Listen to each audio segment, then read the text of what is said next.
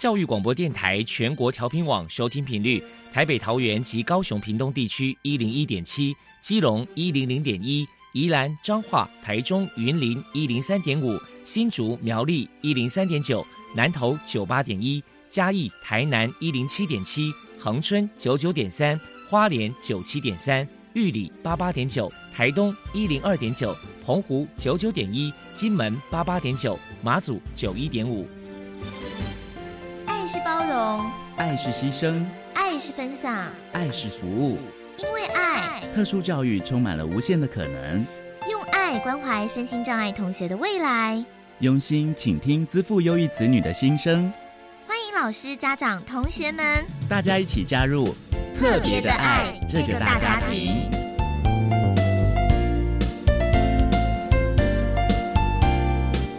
本节目由教育部学生事务及特殊教育司指导，国立教育广播电台监制，欢迎收听。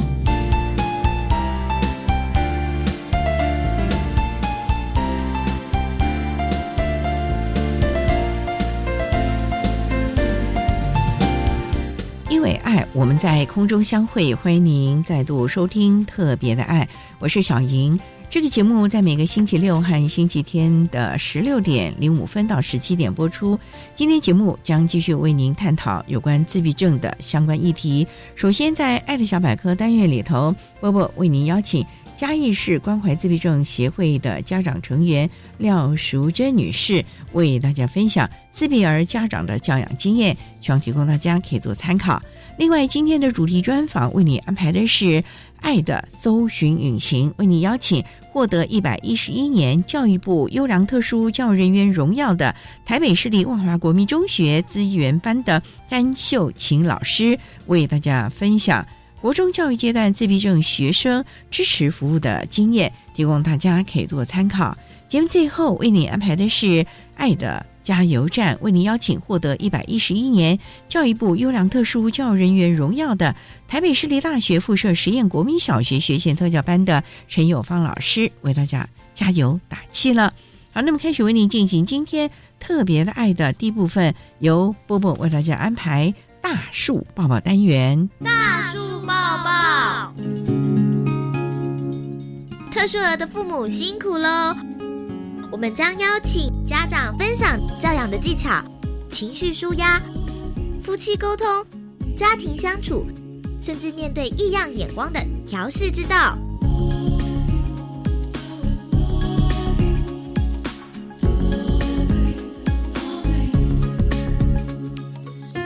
大家好，我是 Bobo，欢迎收听大树抱抱。今天呢，我们特别请到了嘉义市关怀自闭症协会的家长成员廖淑珍女士，来到节目现场跟大家分享自闭儿的家长教养经验谈。廖女士的小孩嘉哲今年二十四岁，首先先请您来谈一谈，当初知道孩子是自闭儿，当时内心的心酸跟难过，你是如何走出来的呢？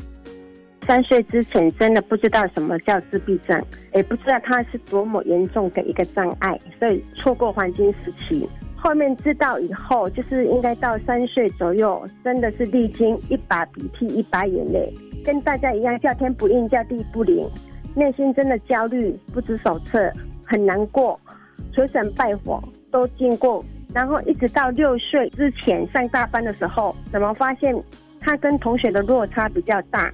才知道真的事情要寻求一些怎么帮助他，那就开始每天跑医院啊，做感统治疗。有十多年的时间没有煮过晚餐，跟家人一起吃饭，一直到小五以后，慢慢的知道我们要教他什么，就是自立独立的训练。因为他听我们的指令听得懂，别人的指令不一定听得懂，所以就开始这方面的努力，才慢慢的知道目标，才走出来，知道要教他什么。等于是经过了好长的一段时间呢，真的不知道到什么目标要朝简单，一直简单化。嗯，那想必这样的一个过程当中，在教养的路上啊，一定历经了很多的心血。那想必你自己也投入了很多的心血跟努力。那有没有谈谈说，哎，可能在这过程当中又找哪些组织机构的帮忙呢？刚开始真的都不知道讯息，然后找到就是医院。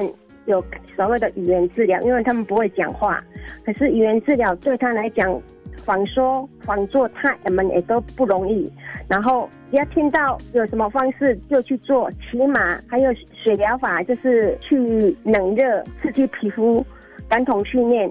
那感统训练有时候小朋友说打针很敏感，结果他是痛觉的反应迟钝，这个我们就经过感统的压刷。那他们最常见的是眼神不会对焦，那我们就是怎么训练到他将我们的手放在他的眼睛周围，使他只能看到我自己一个，其他的外界不要受影响，就是这样慢慢一步一步的走出来的。老师真的上课只有三十分钟。可能他真的进入状况就十到十几分钟，我们回家家长都还要在找时间一直复习老师上课的，对他还有一点点的帮助。我们就是医院、学校特教、自闭症协会的技能班这样的过程，每天就是这样的生活。那想要请教一下您，就是说，因为这样的过程其实也是历经了很多的艰辛跟考验。那么，请你来聊一聊，就是说，您自己觉得这过程当中最大的考验是什么？你怎么去克服它的呢？耐心，急不得。你这个急的话，你失望会很大，挫折感会很大。只能从慢慢中去找寻他们的动机是什么，跟他们的相处就是一定要很慢。很清楚，简单的要他做什么，不可以同时有两个句子。比如说，你拿杯子装水，你只能说装水或是杯子。每天一样的形式，他们可以接受。要变动的时候，要先跟他讲说，我们等一下要做什么，要事先跟他了解，给他了解。如果不了解，他们就有一些情绪的状况出现了。那么再来，可能想请教一下您，就是说，那不知道嘉泽有其他的兄弟姐妹吗？有上面有两个姐姐，她是一个双胞胎，还有一个妹妹。嗯哼，那想要请教您，就是说不晓得他在跟兄弟姐妹的相处互动上啊，您的教养诀窍是什么？如何让你的爱不要太偏颇呢？自闭了，他们最大的障碍就是语言表达跟互动很不好，根本就没有。曾经坐在车上三十分钟，他们也不会跟你交谈。那我们就会设计问题，让正常的小朋友问家者。你要去哪里？借机问他，或是我是谁？这是什么？真的，兄弟姐妹也要很有爱心、耐心、防护的机会练习。到现在，他们就是会一起唱歌，等于是在这个过程当中，也让兄弟姐妹对这个家泽可以就是好好的照顾他，然后彼此也能够互相扶持，就对了。我最起码要知道他是谁。比如说，妹妹就是说我是谁，他要知道这是妹妹。就是每次看到他就反复问他，重复问他，那问久了以后，他就知道你是谁。是要想办法给他们互动的机会，嗯，增加他们彼此之间的互动。那么刚刚其实您也有提到，就是说有时候呢，可能有一些变动，他可能情绪上面就会来了。那面对他一些情绪上的问题，您是如何去教养的呢？因为会不了解，或是不清楚。对人事或物环境的变化都会引发情绪的问题，那你要用最简单语言，或是视觉提示，或是事先的告知、图卡、手势、动作，要让他清楚你到底要他做什么，他们情绪会比较减缓。那如果真的情绪来了以后，你可以叫他自己数，或是跟他一起数一到十，或是说你从后面抱住他几秒钟、几分钟，等他情绪稳定，再跟他说很清楚的、简单你要做什么。要先事先让他知道嘛，得让他能能够让他的这个情绪能够缓和下来，对不对？是，嗯哼。那么再想请教一下您，就是说，虽然家者跟着这个人的互动性不是那么的高，那么想要请教您，就说那他有没有做一些让您觉得窝心感动的故事呢？我们那个出去玩，是不是背包都会后背带背的袋子，然后袋子有时候你会背比较快，那个袋子有时候会弄得不顺。他只要看到，他一定会主动帮你弄好。还有每次我们那个吃饭的时候啊，桌面上有垃圾，他都主动会拿去丢垃圾；有卫生纸、垃圾，他都会主动。他真的是一个蛮贴心的小朋友啦。对啊，虽然可能他这个话不就是不太会说话，可是他可以从这个行动当中去表现，对不对？是。好，那最后要不要请您给一些家里有自闭儿的家长一些鼓励的话呢？曾经说，上帝开了你一扇门，会开启你一扇窗。可是我也曾经觉得，什么窗啊，连细缝都没有。那经过一个很长时间的磨练呢，那一条缝隙就是家人、学校、朋友一起努力来的。真的，有时候换个角度思考，每个人都有他的特质，找出他的特质爱好。比如说，他可以陪我们做家事啊，提东西都好。现在啊，家者就是每个月我们都会排一次去长照演奏，跟长辈一起同乐，就是自娱于人。相信每个小朋友都有他的特质，哪怕他陪我们、帮我们做家事，都是一个很值得鼓励的一件事情。陪伴自闭啊，没有什么陪伴，只有陪伴、耐心、耐心陪伴，要反悟到他真的可以理解、认同，直到双方都有默契，延伸到家人也跟他有默契，朋友更多的人可以跟自闭儿相处，真的是很不容易啊，是一条很漫长远的路。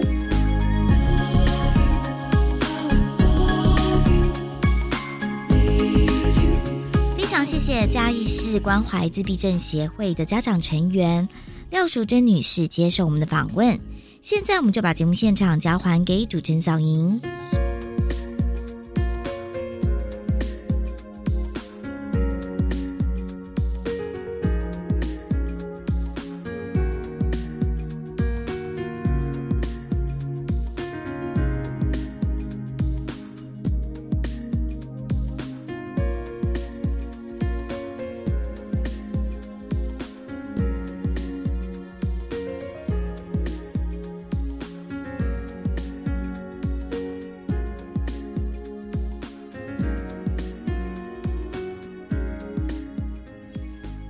谢嘉义市关怀自闭症协会的家长廖淑珍女士以及波波为大家分享了自闭儿家长的教养经验，希望提供大家可以做参考。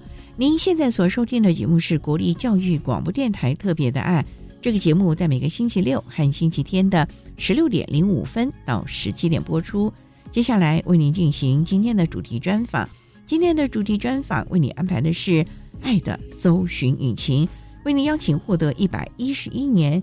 教育部优良特殊教育人员荣耀的台北市立万华国民中学资源班的詹秀琴老师，为大家分享在国中教育阶段针对自闭症的孩子，詹老师提供了哪一些的教学策略，还有班级经营的方法，提供大家可以做参考了。好，那么开始为您进行今天特别的爱的主题专访，《爱的搜寻引擎》。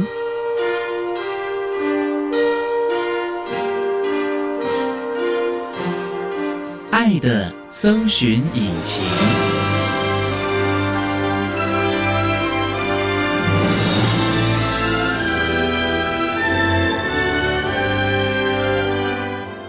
为大家邀请获得一百一十一年教育部优良特殊教育人员荣耀的台北市立万华国民中学资源班的老师詹秀琴詹老师，老师您好，主持人您好，各位听众大家好。今天啊，特别邀请詹老师为大家分享谨慎找出应的方法，谈国中教育阶段自闭症学生支持服务的经验。首先想请教詹老师，万华国中在我们台北市什么地方啊？听到万华嘛？那就当然知道是在就是俗称的蒙甲地区。我们学校它大概是民国四十七年就成立了，这么久了。对，所以我们今年要庆祝校庆六十五周年了。那我们大概全校有多少学生啊？因为少子化的关系，所以我们学生总数大概两三百人左右。全校哎，对，现在真的很少。因为我刚进去的时候是以千计算的。对啊，这个万华国中很大的学校哎，对，尤其您讲的又是一个成立这么久的学校，早期万华国中，然后旁边是华江女中，对。面的双元国小，对，其实这个学校在附近是很有名的嘞，也招收在地的学生啊。对啊，我刚进去的时候，在民国八十五年的时候，的确人数是非常的多的。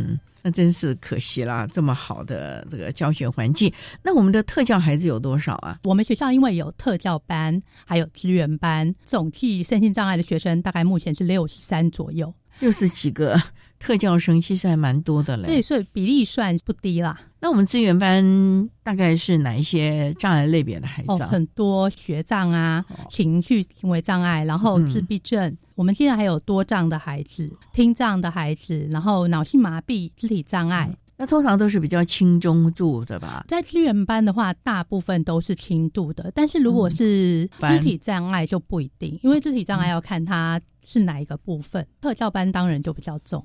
那资源班的孩子听起来就是在其他的普通班就读了嘛？对，只是外教或者抽离。那我们资源班有几位老师？因为我们学校当初成立的时候算是比较大的，那时候人数还比较多，所以我们有两班资源班，有六位正式的老师。哦那我们有分年级来上吗？还是按照能力来分班的？资源班他们主要上的科目还是跟着普通班走，所以必须要按照年级分。那当然有一些特殊需求课程的，我们有时候会打破年级，所以要看状况。所以在资源班，国英数都一定要教的了，就帮他们嗯补救教学了。对，其实现在比较大的重点都是放在特需课程啊，所谓特需课程特殊需求，课程，可能大家常听到的社会技巧啊、学习策略啊，嗯，或者是针对肢体障碍学生会有一些动作技能的训练。因为每一年你必须要看进来的学生他们的需求是什么，再去做安排，所以每一年会开的课程不会完全一样。当然，除了国因数之外，就是每年必须针对新生和旧生来做一个统整，嗯，再来决定开设哪一些的课程，针对孩子的的特质了，像社交技巧啊，那可能不同年龄或者是各种不同的特色气质的孩子，你必须要帮他们量身定做适合他的课程了。对你单纯以社会技巧来讲，嗯。听起来好像是一样，可是每年进来学生可能他的问题不一样，那你可能要切入的社会技巧的课程的点就会不太一样。哇，所以老师你们要对孩子观察入微了哦，要对他非常非常了解了哦。我想这个应该都是每个特教老师的基本入门的工作吧。这点还真的是非常的特别，一定要了解孩子，你才能够为他提供最适切的教学策略了。好，稍待我们再请台北市立万华国民中学资源班的詹秀琴老师，再为大家分享詹老师在课堂当中如何针对我们自闭症的学生提供相关的教学策略喽。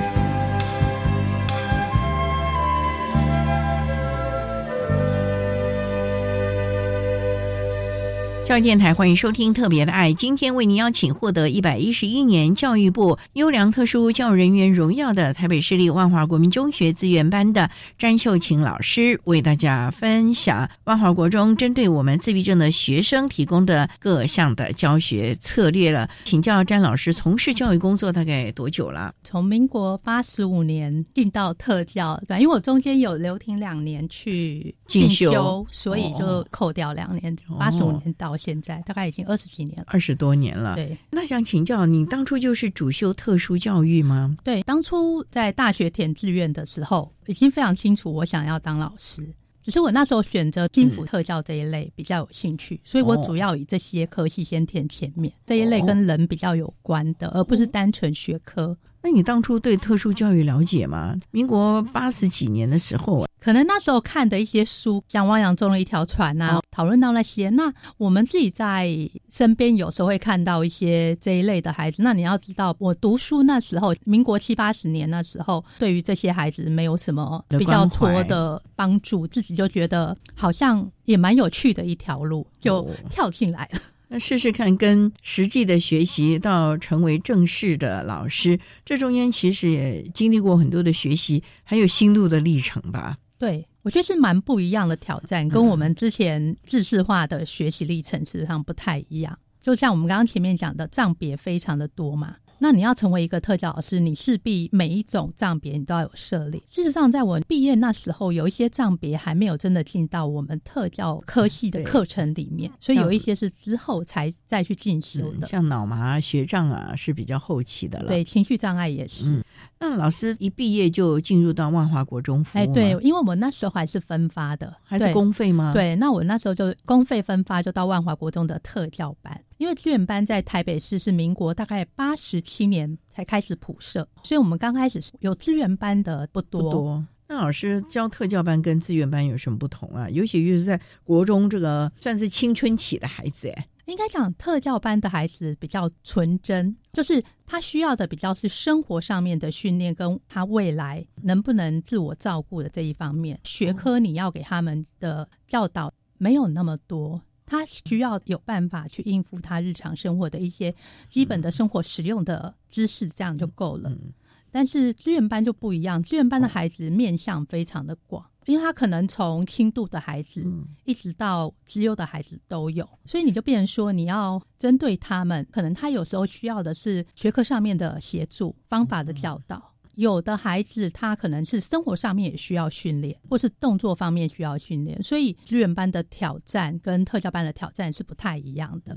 那老师资源班还是以升学为导向吗？资源班从来就不是以升学为导向，资源班我们希望孩子是能学到一定的技能，他是能面对他自己的障碍，有一定的方法去应对，这样才不会说他未来出了社会之后，他可能被他的障碍限制住，就没有办法做一些事情。嗯所以事实上，我们不会那么在乎成绩，当然有一些家长会比较在乎啦。那我们从来跟孩子在强调，你今天要学的是方法。我们会先带他们认识自己的障碍，那你的障碍的限制可能在哪里？有这些限制，你可能相对应的，你哪些部分可能没有办法表现的那么好，但是没有关系，我们慢慢的学方法，可能就会有一些帮助。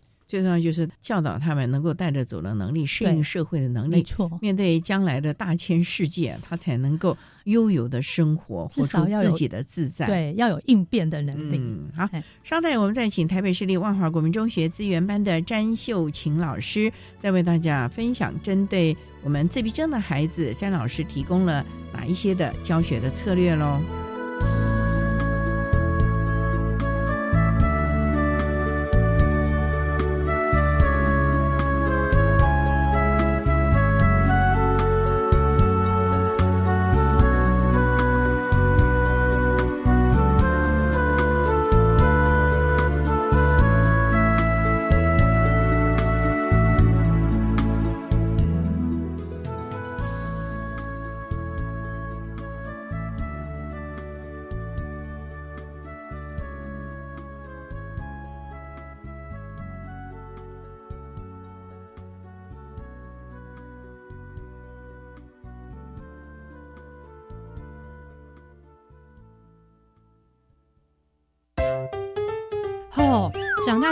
好苦恼哦，要面对的问题真是数不清。但是正因为有成长痛，才可以发现惊喜呀！烦恼时就收听教育广播电台的校园 DJ 秀，内容从生涯规划到社会关怀，通通有。哇，就像在拆礼物一样，主题每个都很吸引人呢。校园 DJ 秀，赶走你的成长痛。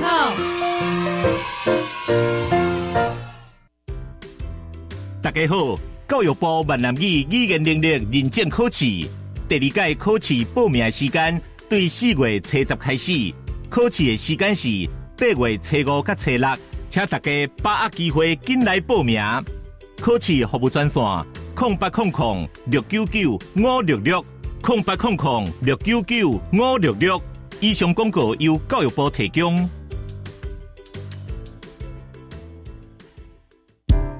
小美整天打混摸鱼，你看她又在下载盗版影片和音乐，还到处转贴图文呢。别气，像那样未经授权就随意下载、分享别人的影音及图文档案，会侵犯到著作权哦。这么严重啊？嗯，那快去提醒他，触法行为不能做，一定要尊重智慧财产权。智慧局提醒您，禁止网络非法下载影音、图文及照片等著作，以免触法。以上广告由经济部智慧财产局提供。管那么的水，落嘎西木啊！大家好，我们是欧开合唱团。您现在收听的是教育电台。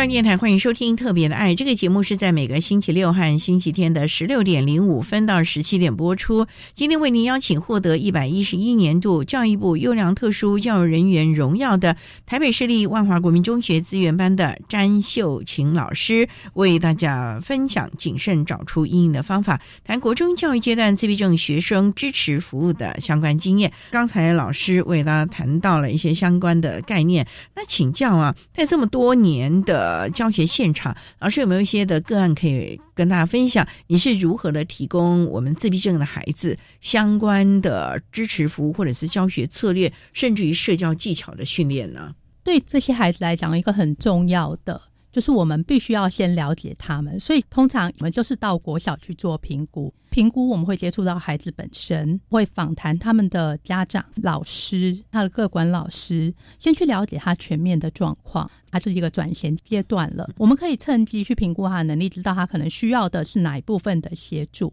然后借由访谈他相关人员，我们可以了解这个孩子他可能有什么问题。是现在还继续在存在的这些人，他们可能用哪些方式去应对？那进到国中之后，这些方式是不是可以持续下去？或是我们必须要考量其他的方式来协助他们？所以，对于这些孩子来讲，我们一定要先去做这部分资料收集，借由资料收集再来形塑他在我们心目中的样貌，去思考我们可能要为他做什么。台北市特教算走的比较前面了，十几年前开始，台北市教育局就在推入学准备班。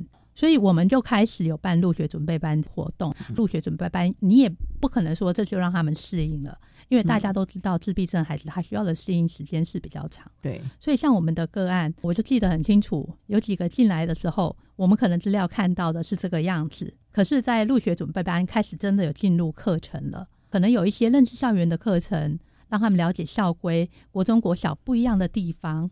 在上课的时候，你就开始去观察他们实际的样子。那你就可以发现，从资料再去做实际的对照，是不是真的是那个样子？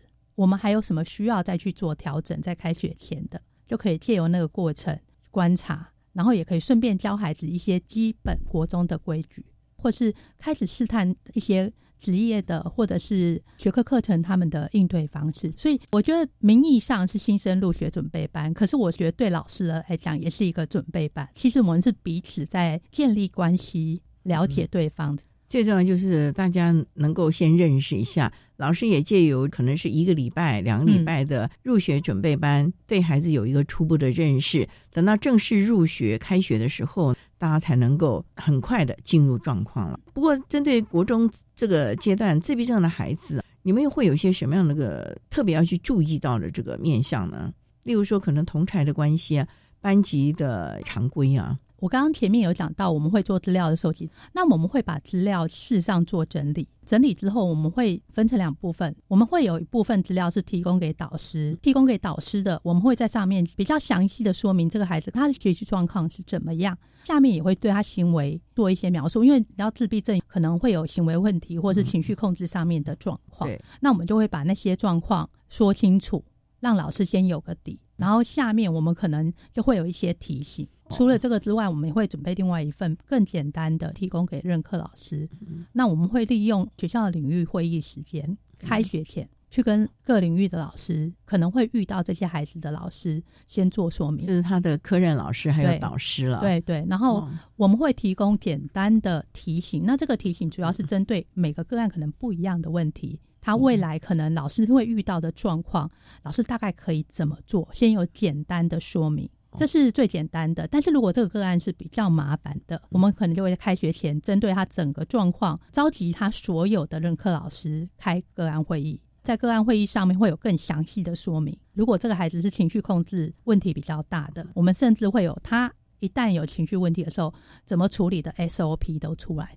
那就要动员所有的行政体系，可能包括了校门口的保全人员都要帮忙了啊！不然万一他情绪状况来的时候暴走出了校门，哎，你好了解，我们真的还发生过，所以我们就要把照片影印出来，然后放在那边，让警卫注意一下这个孩子，千万不要让他跑出去。那也担心他躲到角落里面自伤或者伤人哦。对，我们也有过个案，他喜欢大自然。他就会在校园里，你知道我们学校还蛮大的，对，你们还有农园，对，就小田园社，对，他就会钻到里面去赏鸟、赏花、抓虫。有时候他会忘记上课，他就营救于在他自己的世界里，上课就忘记回来了。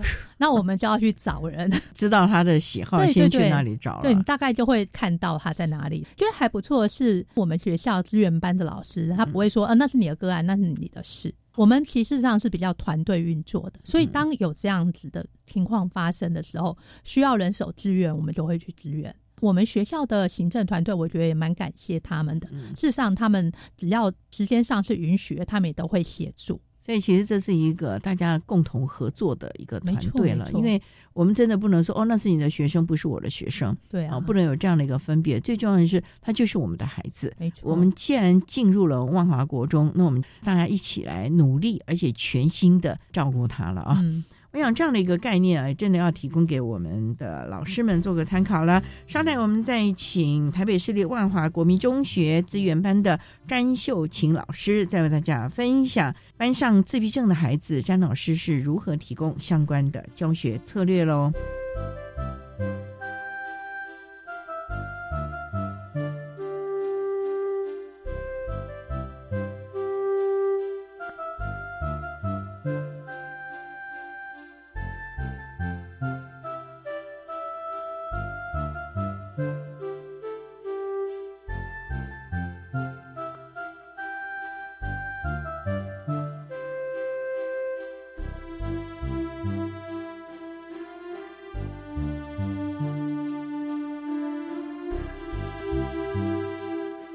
电台欢迎收听《特别的爱》，今天为您邀请获得一百一十一年教育部优良特殊教育人员荣耀的。台北市立万华国民中学资源班的詹秀琴老师为大家分享针对自闭症的孩子，詹老师在课堂中如何的提供相关的支持，还有教学的策略。那刚才啊，老师提到的都是我们整体的，包括行政体系啊，相关的老师大家提供的支持服务啊，或者是互相的协助了。这么多年的教学现场的经验，有没有一些的方法或者是教学的策略可以提供给大家做个参考呢？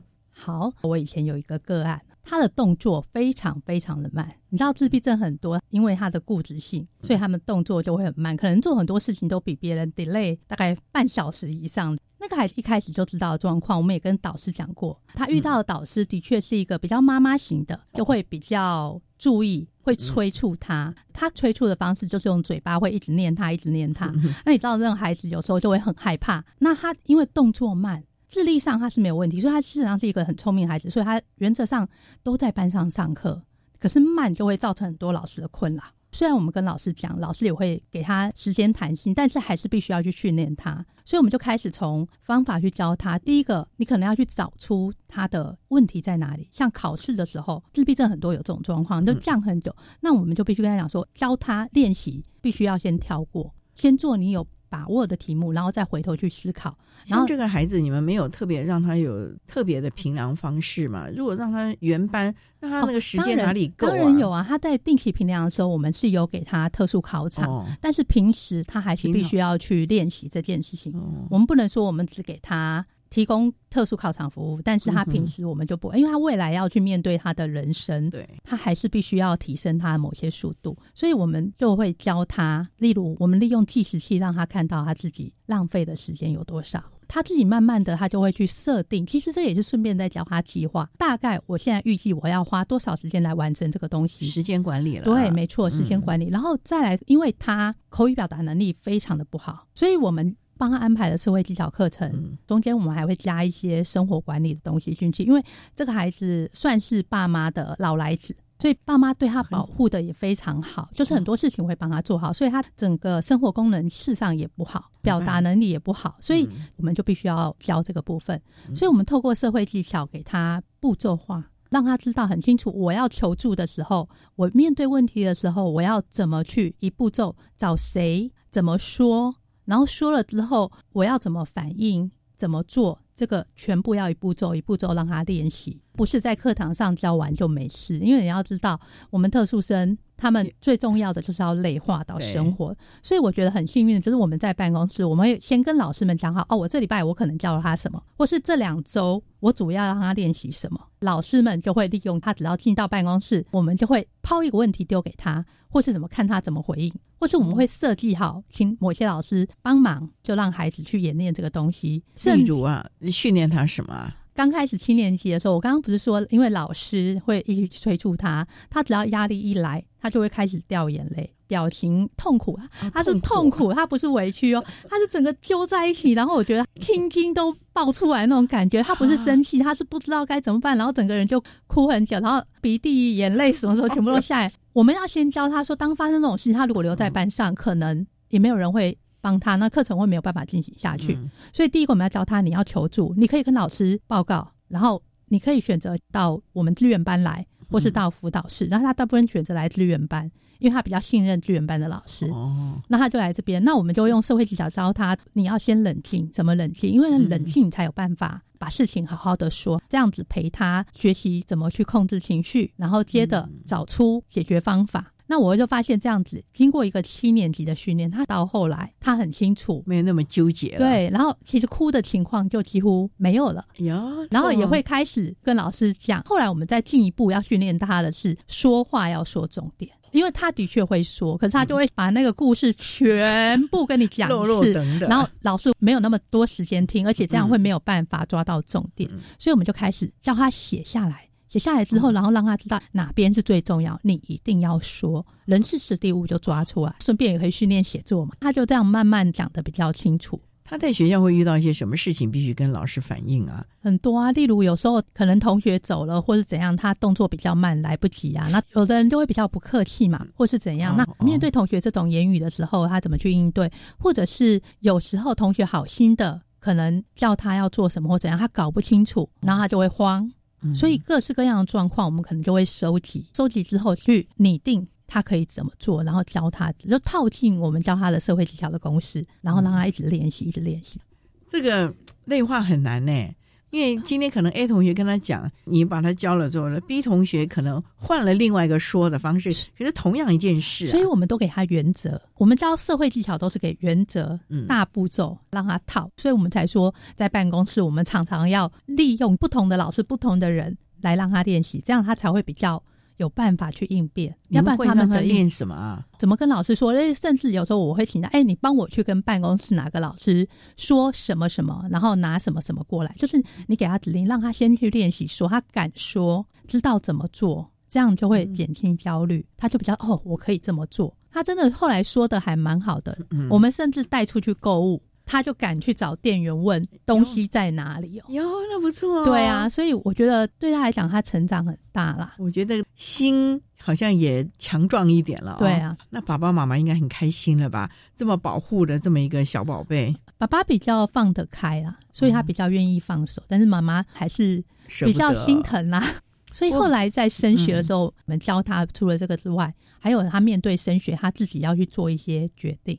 我们不希望孩子永远都是爸爸妈妈爸爸妈妈决定，然后他自己没有任何意见。所以我们事实上有在跟他讨论这个部分。哦，你没有找出他的兴趣吗？他有去做职业试探，但是因为很多自闭症的孩子都比较适合学科。可是他自己后来发现，他可能对工程那一部分的有一点点兴趣了，但是他动作慢，就是会比较不利。但是他还是愿意尝试，那我觉得 OK。可是妈妈就很希望他去念五专，所以后来适应辅导安置，你们怎么办？后来他还是透过某些管道去念了他想要念的。我们就跟他讲说，妈妈很坚持，但是爸爸支持你。那你们可以在家庭开会的时候，因为姐姐也蛮支持他的，我就说你要跟你妈妈表达你的想法，要不然妈妈永远都觉得你就是听我的就好。我觉得妈妈是因为很保护他，他觉得我想的是最对的。所以你们也开始教他自我决策哦，这是非常重要。我们每一种孩子都必须要教他们这个，因为他毕竟未来他们是要自己面对这个社会。所以他后来自己争取到了他想要念的。对他后来没有去念五专。哦，我觉得这对他来说是一大步嘞，他应该很开心了吧？我可以决定我想怎么样了。当然了，爸爸和姐姐的支持啦。嗯，那我觉得妈妈其实也是为他好了。对对，因为家长的出发点绝对不会是去害孩子，只是思考点不同了。那他现在在高中阶段适应的如何啊？他已经毕业几年，他之前刚毕业那一年还有回来找我，然后就是为了回来跟我报告什么事情，他很高兴。可是很可惜他在新庄念书，所以他回来到台北市是这样子比较晚，所以跟我的时间刚好错开。可是很高兴的叫我同事拍照证明说他又回来找我啦。自闭症有时候是很可爱的，就是执着哦。对，因为他们比较听不懂玩笑，所以我们也会跟他们开玩笑。跟他开玩笑的过程中，让他可以比较适应跟人际互动的一些他可能会遇到的状况。这个很重要啊！好，稍待，我们再请台北市立万华国民中学资源班的詹秀琴老师，再为大家分享他针对自闭症的孩子所提供的各项的教学策略喽。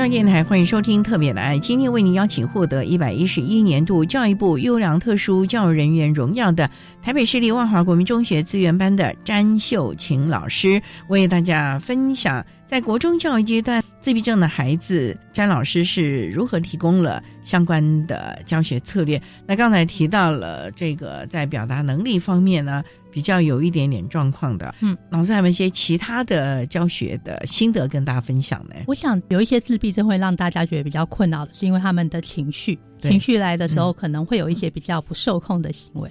像我们去年进来新生就有一个孩子，我去小学做访谈的时候，老师就告诉我，他情绪来的时候，他会跑去躲起来。可能刚开始老师们找不到他，后来慢慢的知道他会在哪里。那我就觉得我去访谈他，就帮他做评估的时候，我会跟他聊聊天嘛。那个孩子其实也还蛮可爱，算一个高功能自闭症。他就跟我讲，他会去爬树，他会躲在树上。哇，那多危险啊！掉对啊，然后我只能跟他讲说，哎，我小时候也会爬树，可是怎样怎样，就开始跟他建立关系，不要马上去否定他的行为。不过听说他后来慢慢的时间上面有说少，但是还是会僵在那边。我们会把这个状况进来的时候先告诉导师，甚至去问家长，因为家长我觉得那个妈妈非常认真在教孩子，所以孩子教的蛮好的。虽然他有这些状况，可他表现出来大部分的时候是很 OK，但是我们就会先跟导师预告。打预防针，他可能会爬树，在我们学校可能不见得会去爬树了，因为树可能太细了，没有像小学那种老树可以让他爬。但是他可能情绪来的时候，他是会僵在那边，或是没有办法进到教室。我觉得他进到国中之后，可能是预防工作做的还蛮好。就是我们会希望在他有情绪前，就先把这件事情处理掉。这很重要的，你要去察觉他的情绪是更重要。所以像他发现有状况，我们就先介入去处理。可能是老师，可能是各管。那像之前就有一次，他在美术课出了状况，他呈现出来的行为就是他不愿意配合。那我们常常看到自闭症，其实不止他了。我们常常看到他们选择的都是我不要做，我拒绝这件事情，或是我就跑掉了。但是我觉得，当他们冷静下来的时候，我们必须跟他讨论，他这个不要，他这个拒绝背后的原因到底是什么？是他害怕，还是他不知道该怎么办？因为老师们常常看到，就是他都不做，可事实上这个不做，有可能是他不会做，有可能是他做不好，所以。必须要去了解，找到问题的症结点。所以像那一次，我就记得那个各管老师就陪着他在楼梯间耗了整整一节课。可是我觉得他很棒，因为照以前小学，他就是跑掉，然后就在操场到处走，你就要去跟着他去找他。可是他这一次没有。他就是在楼梯间，然后不愿意进教室。那老师去陪着他，慢慢的跟他聊天，知道他的问题是什么之后，他情绪缓和下来之后，他就选择愿意回到教室。当然，我们会事后再去跟他讨论，你下次遇到这个状况的，你可以怎么做？这就是一个很好的切入点。但是他就进步非常多，我们就会先肯定他，哎，你很棒。必须要转，我早期也是这样子，我们都很容易很担心，就会气急败坏说你怎么了？你怎么回事或怎样？可是他们需要的事实上不是这个，他需要一个安定的力量，所以安定的力量可以帮助他比较快平复下来。然后去思考问题。所以老师，你们在面对这个孩子的时候，你们自己的情绪也要稳定了，否则你要是一个急性子的，你怎么不快点呢？那反而你就雪上加霜了。我觉得当特教老师还有一个很好很好的点，就是你的修养功夫会越来越会越来越好。我年轻的时候个性很急，我就会比较凶，可是就慢慢你发现凶。没有办法解决问题，老师也会有情绪。像我同事有时候真的没有办法，或是怎样，我们自己有情绪的时候，你觉得你当现场去面对学生的时候，可能两个人会有冲突，我们可能先离开，先请别人协助，或者是跟孩子讲好，我们彼此先冷静多久，然后我们再来讨论。对，老师也是一个很大的修炼了。对啊，所以我觉得教学相长是真的很对的一句话。那针对家长呢？因为其实啊。教育的现场呢，教学的这个阶段，不光是老师了，因为他太多的时间是回到家里头，所以老师你们在课堂教的一些，他必须回家内化，再跟家长齐一步骤，他才能够了解，就是这样子做，否则两种标准、两套模式的话，对他来说可能会更干扰他的适应了呀。那怎么办呢？所以你们一定要跟家长做好非常紧密的连接沟通喽。对，所以亲子沟通是非常非常重要的一环。像我们也会先跟家长说明我们这样做的用意，就像我前面讲那个慢吞吞的孩子，我会跟妈妈讲说，我们现在教他什么，那你妈妈在家里可以的话，你也要陪他练习，让他说，因为他说是一个非常重要，你不要回去，你什么都帮他做哈，就不需要说了。但是我觉得在万华区就是有一个非常困扰。因为你知道万华区的家长很两极化啦，工作忙的，尤其是在市场工作的一些家长，可能孩子回到家时间他必须要休息，因为他可能半夜就要出门工作或者怎样。那我觉得不要说一定要家长做到怎么样，因为有时候家长也有家长的难处。对，但是你可以跟他讲你做了什么，或是跟孩子，因为事实上志愿班的孩子智力都是正常，所以他可以选择他可以做什么，所以要教他们，让他们自己去慢慢的去做他该做的事情。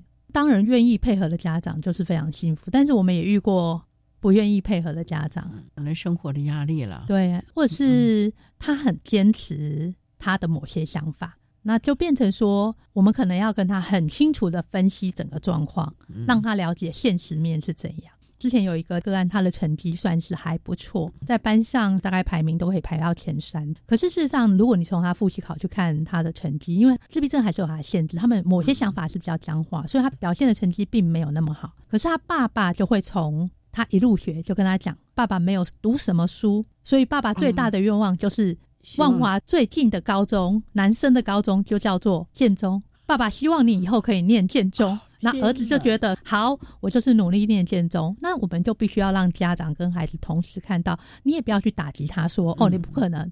那我们就说没关系，那我们认真念书，借由他的各项表现去分析给他听，让他看到现实面。因为我觉得家长他已经很辛苦了，你不能一味的打击他，你可以肯定他对孩子的用心，要了解孩子的能力，适切的。稍微增强一点，可是不能没有概念的去要求对对，过犹不及都不行啦。这难免都会遇到很大的哲学啦。嗯啊。我们今天啊也非常的谢谢获得一百一十一年度教育部优良特殊教育人员荣耀的台北市立万华国民中学资源班的詹秀琴老师，为大家分享了针对自闭症的孩子他个人的一些教学的策略还有心得了。非常谢谢詹老师的分享，谢谢您老师，谢谢。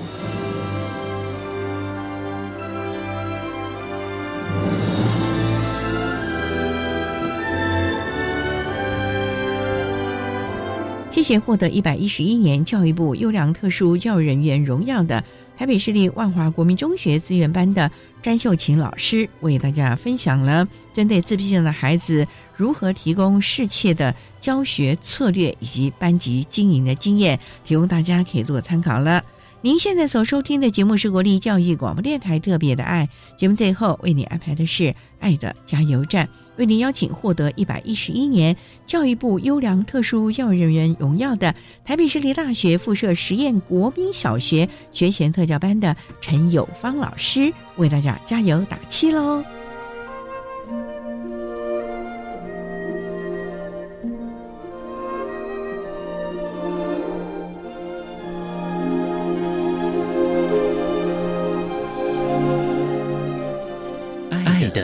加油站。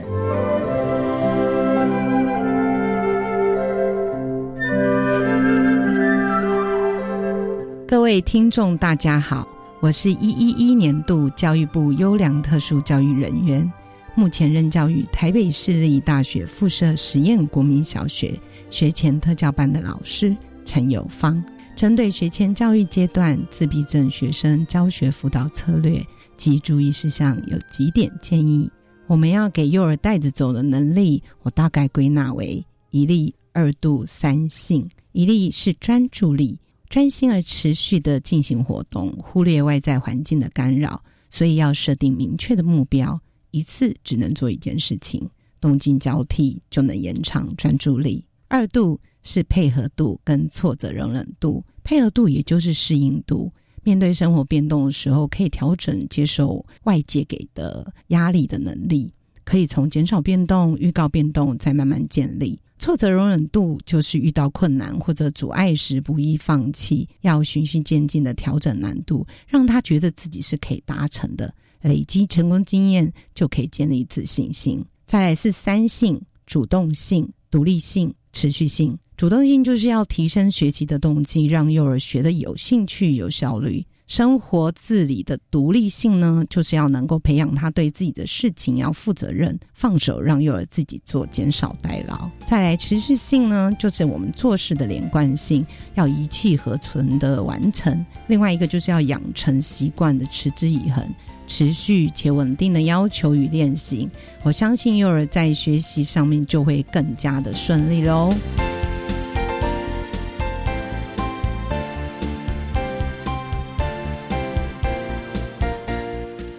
天节目就为您进行到这了，感谢你的收听。在下个星期节目中，为您邀请获得一百一十一年教育部优良特殊教育人员荣耀的新北市淡水商工旅馆服务科的邱志宏老师，为大家分享最适切的安置，谈声音障碍学生大专真试或就业转衔的。正确心态以及注意的事项，提供家长、老师还有同学们可以做个参考喽。感谢你的收听，也欢迎您在下个星期六十六点零五分再度收听。特别的爱，我们下周见了，拜拜。